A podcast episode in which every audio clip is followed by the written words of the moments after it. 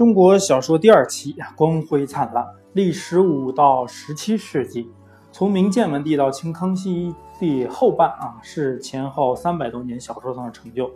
年长的中国人啊，肯定非常熟知岳飞、杨六郎、薛刚、狄青、秦琼、孙悟空啊，这些名字就是那三百年间流传开来的，整个中国家喻户晓，一直流传到二十一世纪啊。到六十年代呢？就是有一段插曲嘛，文革那段时间，雷锋同志、王杰同志的名声可能盖过了一切。到现在呢，大家可能又知道了啊，中国文化曾经出现过很严重的断层。自古汉文化从这个西北往东南流啊，到五四到一九四九严重断层。台湾呢，其实没多少汉文化啊，流到东南就沉淀了。现在你问问中国的年轻人，谁是薛刚、狄青、秦琼？恐怕不知所云啊！杨六郎可能略有所知。那岳飞呢？是在红卫兵打倒啊，直直到文革后呢，才平了反啊。现在才纪念岳飞，不是说笑话啊！我们讲课听课就是修补汉阶这个断层啊。小说啊是现在的词儿，当时呢叫做平话，也就也就是平话啊，既可以讲那个和平的平，也可以讲这个。评论的评啊，评话说书，以口语敷衍故事，带有动作，重点呢是说白。我小时候呢，说书分为大书小书，宋时呢最盛行的是说书啊，宋代的时候，评话呢尤其盛于江南，出大师啊，比如说这个孔云霄、韩归湖等啊，然后呢有还有一些欣赏家啊，被这个陈其年啊、于丹心啊、杜查树啊。朱竹茶呀等都很欣赏他们啊，所鉴赏最有名的是柳敬亭啊。柳敬亭呢，不仅这个技艺冠绝一时啊，学问人品可敬可爱，实在是评画家的祖师啊。人长得又大又黑又粗啊，还有大麻子脸。每到青夜，三五好友听他说书，觉得他美极了啊。你想一个大麻子脸在那说书，很多人听特别入神，盯着他的脸啊，那觉得他美极了啊。他说书呢。譬如讲这个武松进酒店啊，大喝一声，酒瓮嗡嗡作回声啊，完全是创造发挥啊。直到民国呢，说书仍然很流行啊。我有个表叔、表弟啊、表哥啊什么的，下午都不在家啊，天天要去听书。一九四九年以前啊，苏州有这个光裕社，上海有润裕社，是说书集团，掌握了说书界的霸权啊。然后那边也是人才辈出。一般说书人呢还登不了他们的台啊，因为这个说书的跟戏戏园子、梨园差不多啊，都有帮会性质，也和黑社会啊有关系啊。小时候听说书啊，是文化生活一大享受。你比如说这个《子夜家》这些小说啊，要是让评画家来改编讲，必定大妙。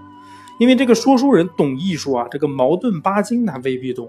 说书先生有所师承，五四之后呢就没有了是五啊。五四没有师承啊，所以呢，推翻打倒，等这个建国后啊，那师承也就断了啊。光裕社、润裕社作为民间文化中心啊，可以说对说书人是做教育、做鉴定的啊。五四新闻学呢，是民族文化断层的畸形产物，师承断了。创造社、什么新月社、语丝社呢，这算是临时性的同人杂志，不成其为作为这个育人才、指导群伦的文学机构啊。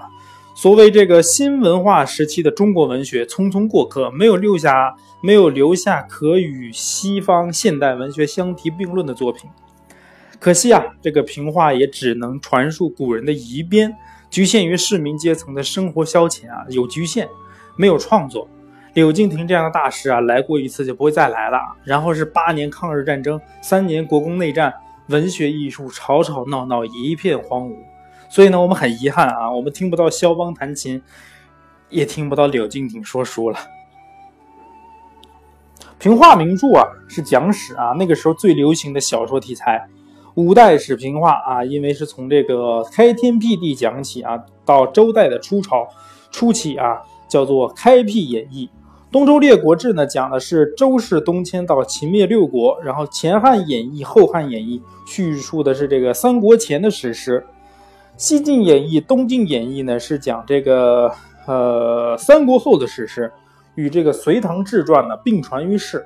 还有那种什么说唐前传、说唐后传、再下来是这个《残唐五代史演义》《飞龙传》等等等等，这都是当时当这个历史来讲的，是吧？旧时呢，一般有历有知识的家庭啊，家中东一堆西一堆这类评话书啊，实在是中国民间的历史教科书。当时没有上过历史课，就靠这个东西来记住历史。我家南用人啊，当时讲的眉飞色舞，不识字的老实人听得久了，记住了，讲的也凿凿有据。所以呢，我从小野史看得多，后来读正史啊，很容易读进去，记得住啊，因为从小就有很浓厚的兴趣。但必须声明啊，这种评话的文笔啊，那不太行啊。凡依据史实的，都嫌这个笨拙粗疏；有所想象的，则是胡天野地啊，非常可笑。我小时候很喜欢翻这类书，觉得滑稽，以此来反证自己的历史知识。所以呢，我是给诸位添一点常识啊。中华民族啊。大而且古，人民群众文化水准呢一贯都比较低。古代呢，就是靠说书人的口传，使极大多数人保持了一定程度的历史概念。要没有这个，那你估计连这个历史上有过什么朝代都不知道啊！真可惜啊！到现在呢，民间社会消失了，否则会有两条路啊，另一条是，呃，文人士大夫的路啊，就是民间社会这条路和文士大夫两条路。但现在呢，可能只剩一另一只剩一条路了，对不对？现在很多文人啊，探讨中国文化的起源、流传、变化，没有人提民间这条路啊，只有说这个作家、文学家这条路，很可惜啊。平话呢，以单个或者几个英雄的叙述呢讲历史，比如说我们讲几个代表作啊，《精忠全传》啊，这个讲的是宋朝南渡时呢讲岳飞一生。《英烈传》呢，叙述的是开国诸功臣；《征东征西全传》讲的是薛仁贵、薛丁山、薛刚的功绩；《杨家将》呢，讲的是杨业、杨延昭、杨宗保主人事迹。那《五虎平西南传》讲的是这个狄青啊荡平诸国的这个事情。这些书呢，民间影响极大。我是听家里大人讲的啊，春夏秋冬每天晚上听。这间屋里讲薛仁贵大战盖苏文，那间屋里在讲杨宗保临阵撕配穆桂英，走廊一角呢正在讲岳飞出世，水漫汤阴县，再加上看京剧，全是这些传奇故事。所以呢，我清晰的记着上辈都为这个英雄们忧的有喜的喜啊，忧的有喜，就根据这个跟现在看电视一样嘛，跟着电视剧情悲欢喜忧的。奇怪的是啊，这种民间社会《红楼梦》一点都没有提到。然后呢，《老残游记》《儒林外史》啊，也只稍稍的点到。我们实在是不应该忘记这些民间文化啊！我将来还是要说的啊。鲁迅呢，他们一味反封建、反礼教，大概不以为这是值得注意的命题。周作人呢，算是比较爱读闲书的了，可惜他太忙于这个小玩意儿、小摆设，捡了芝麻忘了西瓜。他们兄弟二人呢，对中国有爱而不知道怎么去爱，最后还是谈不上爱。这些英雄故事的感人力量啊，近乎西方的史诗。不过，史诗有历史真实，有艺术真实。中国历代英雄传呢，多半是虚构的啊，这个我们必须要承认。太想入非非，成不了一流的历史小说。你比如说这个《三国演义》写诸葛亮啊，诸葛孔明写的跟个妖道似的啊，感觉跟神活神仙了啊。严格讲呢，不能算艺术啊。有一部比较杰出啊，写的真的很棒，叫《隋炀艳史》啊。成书于这个十六世纪，叙述的是隋炀帝始末，材料呢有有根有据啊，来自于这个《大业十一记》啊，《开河记》啊，《弥楼记》啊，《海山记》等等等拜史，句句有来历，所以呢很佩服。全书四十回，结构非常的完密啊。之前呢我在我的公众号 Q Magazine 啊，Q 杂志上面连载过这个几期啊，大家有时间可以去可以看一下啊，这个隋炀艳史还是不错的啊。历史小说呢是不容易写得好啊，太真实、呆板而无趣啊。比如说这个《东周列国》《两晋演义》就非常呆板，离真实太远呢，就则这个荒诞无趣。比如说杨家将、薛家将，你能当他当历史小说吗？当不了啊，这就很多东西都是虚构的。只可惜呢，当时没有出这个伟大的文学家，不然可以又真实又文学啊。没还是没有大人物，所以呢，讲史啊的盛极一时。出的都是宝塔啊，但是没有塔尖啊。塔尖在哪里呢？不是这个历史题材啊，这个，因为我们知道这个讲史嘛，讲评话，讲的都是历史，但是呢，都讲的很一般。真正的塔尖不是历史题材，是纯粹的创作啊，那就是《西游记》和《金瓶梅》。我们所见的《西游记》啊，是这个吴承恩做的百回、一百回那个本啊，但是也有争论啊。相传呢，有人说这本书是元朝这个长春真人丘处机作啊，杨康的师傅是吧？看过《射雕英雄传》也知道啊。实则是长春真人《西游记》啊，这本书呢是李志长写的，与这个吴承恩的《西游记》完全不相干啊。相干的有倒是有一一本相干啊，相干的是杨志和曾经写过一本《西游记传》。才两两两那个特别薄的两薄本啊，呃，有一种说法说是吴承恩拿到这个杨志和这个版本之后呢，放大十倍啊，这种说法比较可靠啊。两本对照呢，我们一对一对比，发现这个还是吴承恩吴承恩人家写的好啊，虽然扩大十倍，以你这个故事骨架来写，但是人写的还是超过你啊。所谓天才者啊，就是有资格挪用别人的东西，打你的东西，教你拜倒。世界上呢，只有这种强盗是高贵的、光彩的。莎士比亚是强盗王啊，吴承恩这强盗也有两下子啊。想想他的性情，是个快乐人啊，大有趣。你看孙悟空的模特就是他自己啊，你们说呢？除了这个《西游记》啊，当时各种游记哈，还有这个《东游记》《南游记》《北游记》啊，故事变化有趣，但文笔实在是不敢恭维啊，远不如这个吴承恩的天才和功力。那我们就讲讲吴承恩这个人啊。吴承恩呢，字汝忠啊，别号射阳山人。明朝嘉靖年间呢，中了这个岁贡生啊，这个中了贡生啊。然后呢，做过这个长兴县的县丞，有一本著作啊，就叫做《射阳先生存稿》啊。当时以这个善邪虐啊出名啊，杂技名震一时，就是这个人特别喜欢开玩笑啊，就出名。可惜呢，我没有读过他的杂技啊，据说失传了。明诗中有他几首诗，但写的不怎么样啊。我曾经说过，这个风格是一种宿命啊，它是好证据啊。忽然他发现杨志和的《西游记传》，哎，这本书不错啊，灵光一闪，也有可能是拍案而起，大叫啊，有了有了啊！《西游记》呢，于是就孕育而诞生了啊，有了杨志和的骨架，吴承恩大展身手啊，找到自己，找到风格。连这个《南游记》《北游记》的精华也顺便抄几段啊，拖几段过来。比如说这个铁扇公主其实是《南游记》里面的角色啊，被他拉到《西游记》来了。《西游记》呢，全书一百回，前七回讲这个孙悟空大闹天宫啊，我认为写的最好。从第八回开始啊，唐三藏出现啊，孙猴子就正经起来了啊，味道就差一点。孙悟空的成功呢，写的最重要是哪一点呢？就是写了一个异端啊，一个猴子中的拜伦。拜伦知道吧，英国大师。中国文学从来没有一个这个像孙悟空这么一个皮大王啊，一个导弹导上天的角色，也从来没有人这样大规模化的话，以动物拟人化，以人拟动物化啊。吴承恩的灵感洋溢，他不知道啊，不仅中国，全世界写神话童话的作家看了《大闹天宫》，都要佩服的啊，太想象力太丰富了。可惜呢，外国人看不懂啊。即便有好译本啊，人情啊、习惯呐、典故啊，总是隔有有一层隔膜啊，没法尽数的翻译。所以呢，《西游记》的妙啊，只有我们中国人懂啊，只有汉汉语言文化圈的人懂。吴承恩的幽默丰富啊，无往不利。八十一难关啊，关关不同，一魔一妖，一仙一怪，都有各有性格啊，活龙活现。唐僧和唐僧和他的三个徒弟啊。其实说四个徒弟，白龙马也算个徒弟，对不对？性格毕现，绝不混淆啊！综合起来呢，是刻画人性，其中的任何一段都是独立的，非常好的一个短片。文学作品的命运呢，想想可怜啊！好作品呢，总是被误解曲解。历代红学家靠着红学吃饭，鲁迅就曾经挖苦过他们。鲁迅从来没有来得及论一论《红楼梦》啊，他呢，其实也不适宜做这件事情。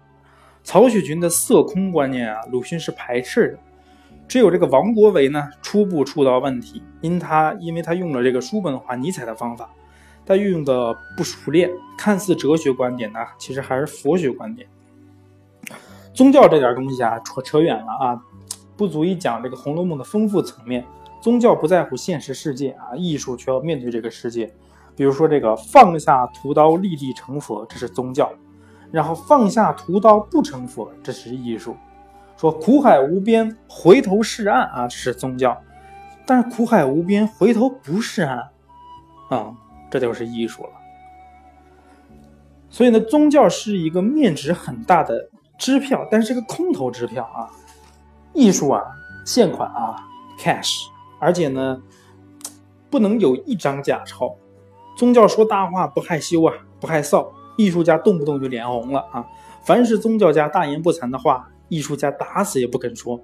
宗教说了不算数，艺术可要是要算数的啊，否则就不是艺术了。艺术难，艺术家也不好意思说难啊。《红楼梦》可以浅读，可以深读，但看到的多数是误读。那《西游记》的命运呢，可说是非常成功，流传之广，像现在的畅销书啊。于是呢，续作分析，很多人狗尾续貂啊，有这个《后西游记》《西游补》等等等等，都是狗尾续貂啊，一点没错啊。这也罢了，可怕的是许多后人就做解释啊，有说是讲道的，有说是说禅的，有说是劝学的，一句句注释，一句句剖白，一部大好的文学作品就这样被他们肢解成道书、佛经。大学中英孔孟之道啊，这就是中国啊！中国在明代就这样荒谬可笑啊！一篇随便给找一篇文章，就能分析出来各种什么政治思想、呃经济思想、各种文化内涵、道德、政治内容在里面啊，很荒谬啊！这这段话表达作者什么样的思想感情，对祖国的什么热爱，什么修身养性的极高要求等等等等，《西游记》啊。过去之后呢，写奇幻的小说还有啊，比如说这个《封神榜》《三宝太监西洋记俗通俗演义》啊，《三宝三宝太监西洋记通俗演义》啊，很长的名字啊，《封神传》啊，这个我们都很多看过啊，《封神榜》啊，作者呢一说是许忠林啊，续这个讲的是武王伐纣啊，然后呢，呃，然后加进了很多神魔仙佛啊，不能算历史小说。呃，其中呢叙述了这么一个故事啊，就是商纣王比较暴虐啊，狐狸呢化身妲己迷惑他，用种种酷刑残害忠良。于是呢，姜子牙奉师命山下去下山辅佐周武王，然后灭了商朝。过程中呢，许多魔怪助纣为虐啊，帮助殷纣，许多许多这个神仙保护姜子牙与魔怪斗法。终于取胜啊，所以就神仙打架了啊。最后呢，商纣王自焚，妲己化为原形而被诛。武王入殷都，大封功臣，故称之为《封神榜》《封神传》啊。小时候我们叫《封神榜》，故事场面大多变，但文笔比较一般，限于民间社会啊，上不到文士阶层。文士阶层看不上啊，这个文笔真不行啊。给这个平头老百姓听听看看热闹可以啊，文学水平我们看不上是吧？这种感觉，但其中写这个哪吒闹海一段呢，写出了中国第二号异端啊，比这个孙行者还任性，大闹龙宫，把龙王的三太子打死，并且抽筋剥皮，弄他的父亲都下不了台，斥斥训儿子啊，哪知道呢？哪吒一气之下把这个骨肉拆下来还给父母，观世音菩萨呢，可怜这个倔强的孩子啊，以藕为枝，荷叶为衣，莲花为头面，复活了哪吒。传说中的哪吒穿着红肚兜，脚踏风火轮，手拿乾坤圈啊，是我们很多人年轻时的偶像啊，童年时的偶像。在中国这个忠孝至上的仁义之邦啊，哪吒是彻头彻尾的叛逆者啊，有极深的象征意义在。简言之啊，世界荒谬、卑污、庸俗，天才必然是叛逆者啊，是异端，一生注定注定孤独苍老。尼采说啊，天才的一生是无数次死亡和无数次复活，以死亡告终的不如最后复活的伟大天才。《封神榜》由姜子牙仲裁，封了许多大大小小的角色啊。依我看呢，应该推哪哪吒当第一啊。他是尼采的先驱，是艺术家，是武功上的莫扎特啊，是永远的孤儿。当耶稣说不像小孩子就不能进天国啊，可能说的就是哪吒这样的人，对不对？中国呃，讲一讲中国的历史契机啊，顺便啊，在明朝啊出现了这个历史契机啊，那时候造船业已经高度成功了，船却没有开到意大利。意大利你知道那边开始文艺复兴了是吧？明朝上海出了徐光启，意大利来了一个利玛窦。明朝万历年间啊，一五九七年啊，罗茂登呢曾经写过一本书，叫做这个《三宝太监西洋记通俗演义》。三宝太监啊，就是郑和啊，是个明朝的宦官啊，就是太监。本名呢叫做本名姓马啊，是个伊斯兰教徒，小名三宝。明朝永乐年间呢，奉帝命去造了个大船啊，七下西洋，主要两个任务啊：一追踪政敌，二炫耀武力。我看都错了啊，都都这个。任务都很没出息啊！皇帝太监这个目光短浅啊，不知道当时西洋其实很高明啊。当时的船舶范围呢，航船范围呢，仅限于南洋、印度洋和波斯。所谓的历三十九国啊，其实我觉得当时不过是去了一些部落啊，是他们心悦诚服啊。看我多发达啊！拜倒啊！拜任大哥就行了，中国后来的强弱，中国能否成为世界强国，明朝是个关键。一入清朝，欧洲那个时候已经突飞猛进了，是中国失去了历史时机，契机已经过去了啊。后来弄到一穷二白，先是失天时，再是失地利啊，三是大失人和。失天时我们知道机会过去了，失地利是因为当时与这个呃经济文化中心西欧啊离得太远啊，呃，然后三到三是大失人和，外侮内乱，非常的频频繁啊。现在呢，只谈郑和下西洋啊，说啥下西洋，其实是下东洋啊，没到西洋那边去。所谓历史气息啊，是否有实现、有现实的可能啊？讲一讲，我觉得是有啊。第一，十六世纪末的明朝啊，西方那个时候还未起产业革命哈，科技第一次工业革命还没发生，科技文明呢却已经传进了中国。比如说这个几何原本前六卷都有中译本，两位大人物呢，本来可使中国进入列强的。一位是上海上海人徐光启，这个上海徐家汇就是根据纪念徐光启才叫徐家汇的啊，因为徐光启住在那儿，他姓徐嘛，他家住在那儿。万历年，呃，这个进士啊，积职做官做到礼部尚书啊，兼东阁大学士、参机务，他是最早的重阳的中国人啊，字名宝禄啊，不有教名嘛，Paul 宝禄，信天主教。研究天文、数学、农业、盐业、物理、科学、军事，尤其精于天文啊。于是呢，结交了很多外国学者。第二位呢是意大利人利马啊，马窦利啊，我们都叫利玛窦嘛，自改中国名啊，誉为利希泰，后来称利马窦，是耶稣会的传教士啊。他们出生的年代大概都是一十六世纪吧，一呃，像徐光启是一五六二年到一六三三年，然后呢，这个。呃，马窦瑞斯，呃，马豆利亚是一五二年到一六一零年，大概这个样子啊。呃，这个利玛窦呢是耶稣会的一个传教士啊。万历八年呢，从广东一路入北京建教堂传道，中文程度之好啊，好到你们拜他为中文老师啊。古文清通雅健，兼魏晋之简练，唐宋之流利啊。我看他的中文啊，实在是佩服了。做中国作协主席都没什么问题啊！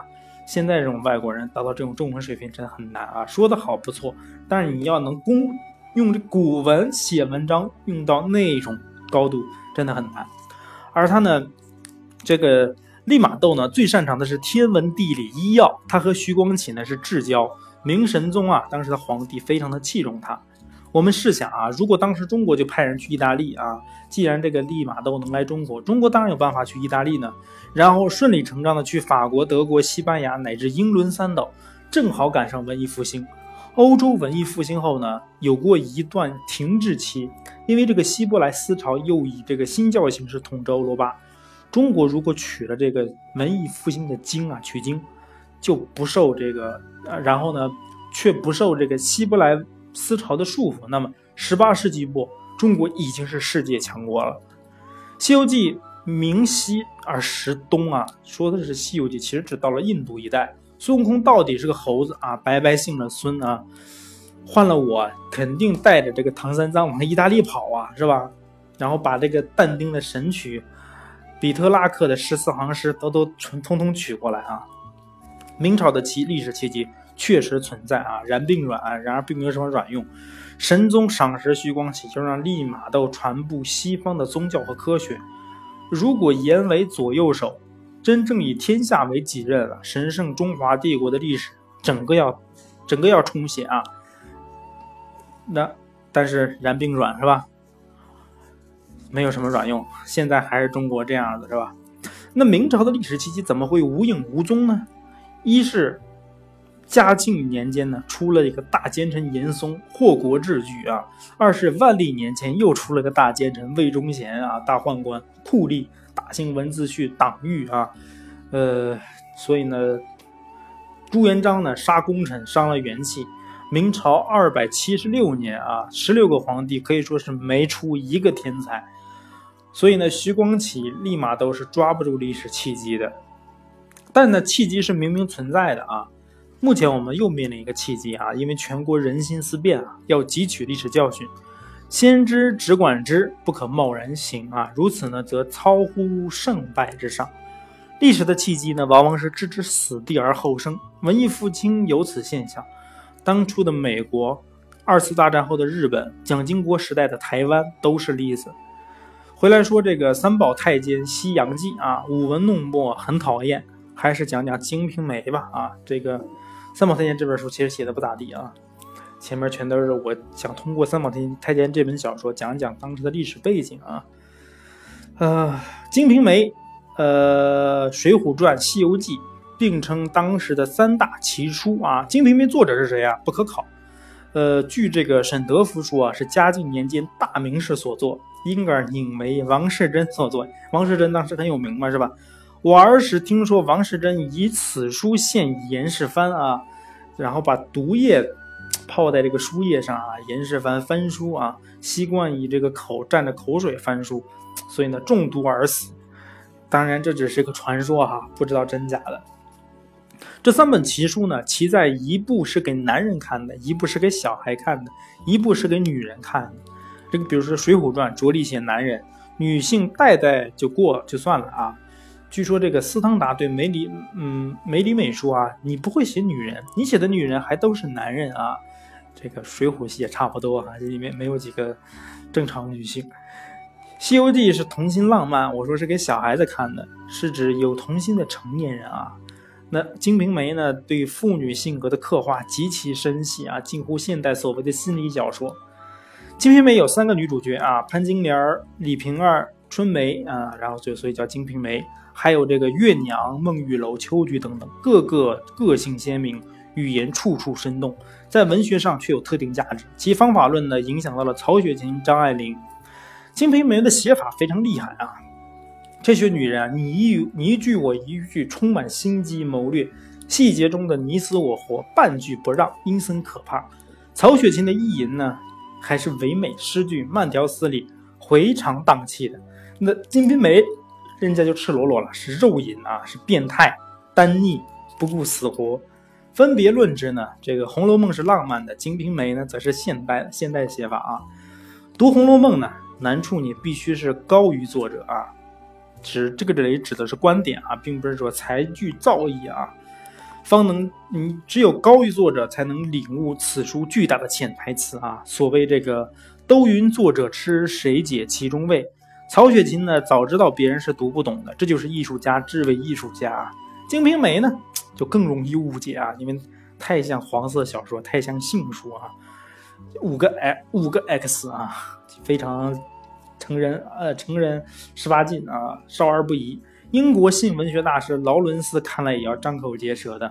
作者呢像个幽灵啊，盯住几个女人和西门庆，看他们演出种种丑剧。此书最妙的是这个淫秽下流的地方啊，往往更暴露人性。性啊，通常是指器官在活动啊，没有人，这叫性啊，就是器官活动嘛啊，活塞运动。那。《金瓶梅》呢？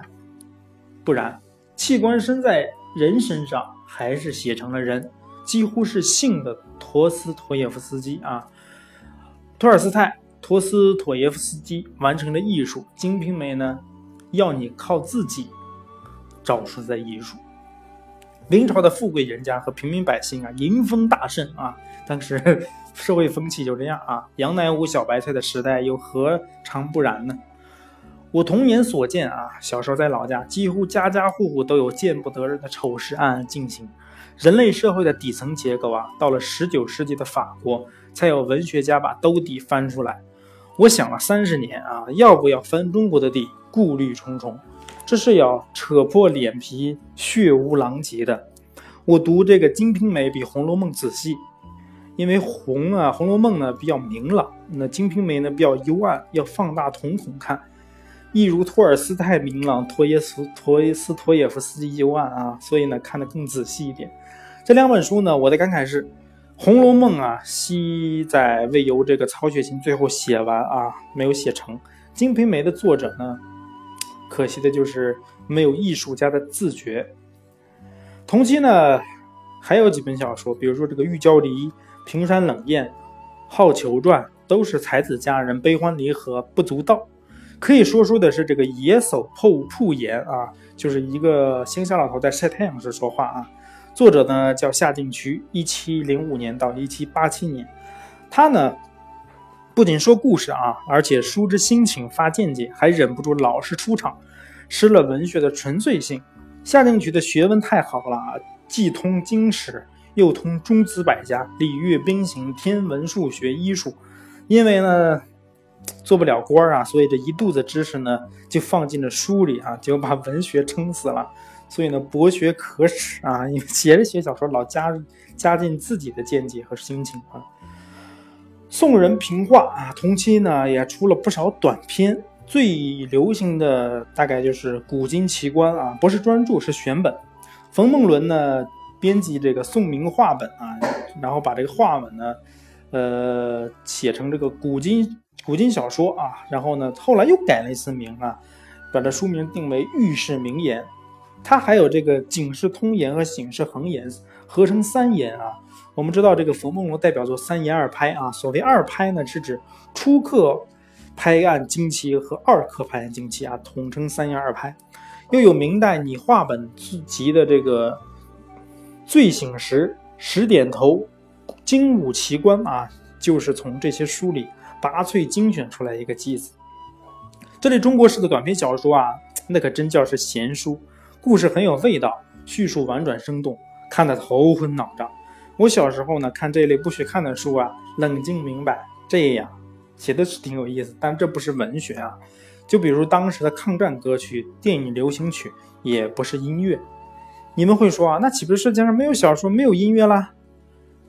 到后来啊，你这个听这个勃拉姆斯、舒伯特、瓦格纳，看到莫泊桑、谢赫夫、欧亨利，一见如故。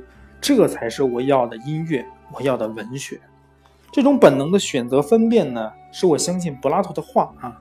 艺术是前世的回忆。记得也说得好啊，说艺术是沉睡因素的唤醒。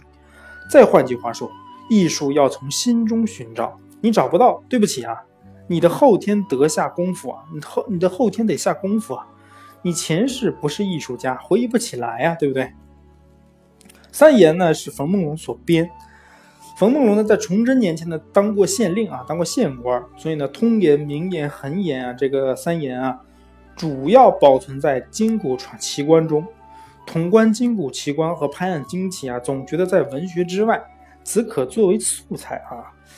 呃，但是重写又比较费力啊，你作为素材重写费力，但因为它好几个缺点啊。第一个缺点啊，他老写才子佳人概念化。第二。一面是淫秽的描写，一面做道德教训，这就很矛盾啊。第三呢，不懂得简洁，事事从头说起啊。这个写作技巧还是比较奇特的啊，奇怪啊，比较原始一点。谜底出来了，还不停的做谜，文字落俗套，口语不生动啊，这几个毛病啊，五个缺点。三言二拍呢，属于限于民间社会啊，士大夫不关心啊，以为这种东西啊不登大雅之堂。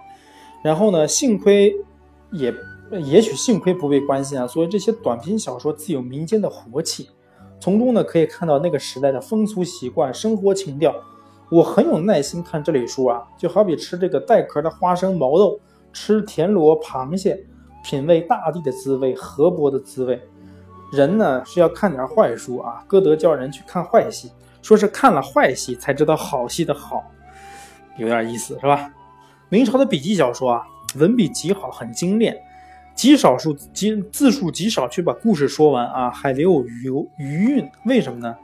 可能唐宋人爱写绝句，做文章精于起承转合啊。相比世界各国极短篇小说呢，中国的笔记小说可称独步全全球啊！笔记小说写的是真棒。可惜呢，有两个致命伤啊，当时脱不掉啊。第一个是渲染色情，第二是宣扬明教。所谓万恶淫为首，就大写如何淫啊，淫到天昏地黑啊，然后大叫万恶呀万恶啊，这种心理其实很卑鄙啊，很卑劣啊。你你你，但和这个。读者心有灵犀一点通吧，然后呢，你宣扬忠孝节义，把标准提到人性的可能之外，越是做不到越伟大。结果呢，本来就做不到，又不去做了，这叫先伪善，后来呢，伪也不伪了，索性窝囊啊！这一窝囊就窝囊了两三千年啊，很卑劣吧？你你不让写色情，你把色情渲染的那么那么那么。天昏地黑的啊，然后再骂啊，这个太色情，太色情了，你这不是，这不找骂吗？是吧？然后你宣扬明教，把这个道德标准又提高的没有人都达到，圣人都达不到地步，然后索性大家都来伪善嘛，因为都做不到嘛，最后是肥也不肥，就大家就窝囊得了啊，所以在中国就窝窝囊两三千年，许多中国古代小说呢都有这种倾向啊，先是治了文学的命。